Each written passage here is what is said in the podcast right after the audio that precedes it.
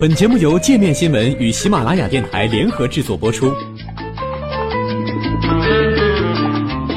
界面新闻五百位 CEO 推荐的原创商业头条，天下商业盛宴尽在界面新闻。更多商业资讯，请关注界面新闻 APP。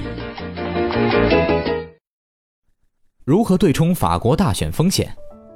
法国即将于四月二十三号迎来第一轮总统大选投票。高盛建议做空六月到期的法国国债期货，以对冲反建制派候选人勒庞或梅朗雄可能的意外胜选。在一封致客户信中，高盛经济学家说：“我们建议在幺四七杠七二战术性做空六月到期的法国国债期货，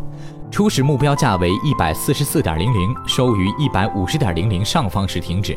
经济学家指出，中间派的马克龙和菲永。他们两人无论是谁胜出，法国和德国间的国债收益率差都将收窄；而如果是反建制派的勒庞或梅朗雄获胜，那么上述国债收益率差则将扩大。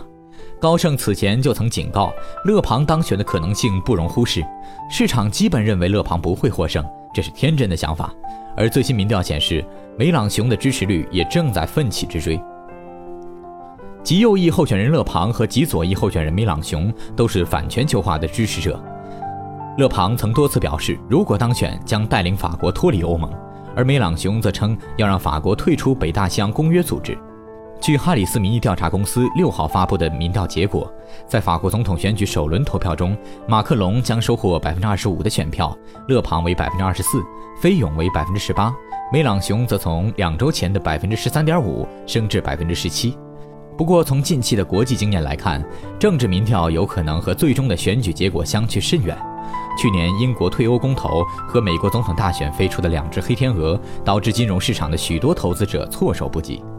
高盛写道：“我们预计，如果第一轮大选结果显示反建制党派表现强劲，那么法国国债息差和收益率将承受上行压力，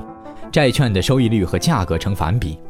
周一收盘，法德的十年期国债收益率差扩大三个基点至七十，为二月以来最高水平。荷兰银行策略师对彭博社表示，梅朗雄的崛起给法国大选带来了新的风险，这对法国国债息差起不到任何支撑作用。荷兰合作银行的策略师则称，鉴于其经济政策的左翼性质，梅朗雄并不被市场看好，因此建议在第一轮大选投票前抛售法国国债，买入德国国债。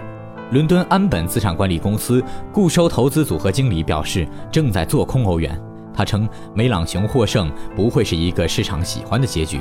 衡量欧元对美元两周波动性的一项指标暴涨百分之十点六，触及三个多月来的最高点。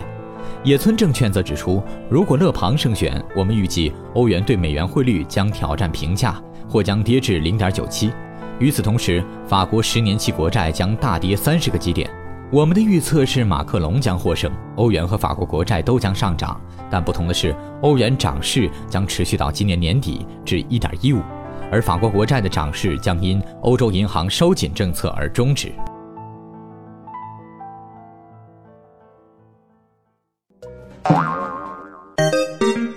还想了解更多世界各地的商业趣闻，请关注“界面天下”频道微信公众号“最天下 The Very World”。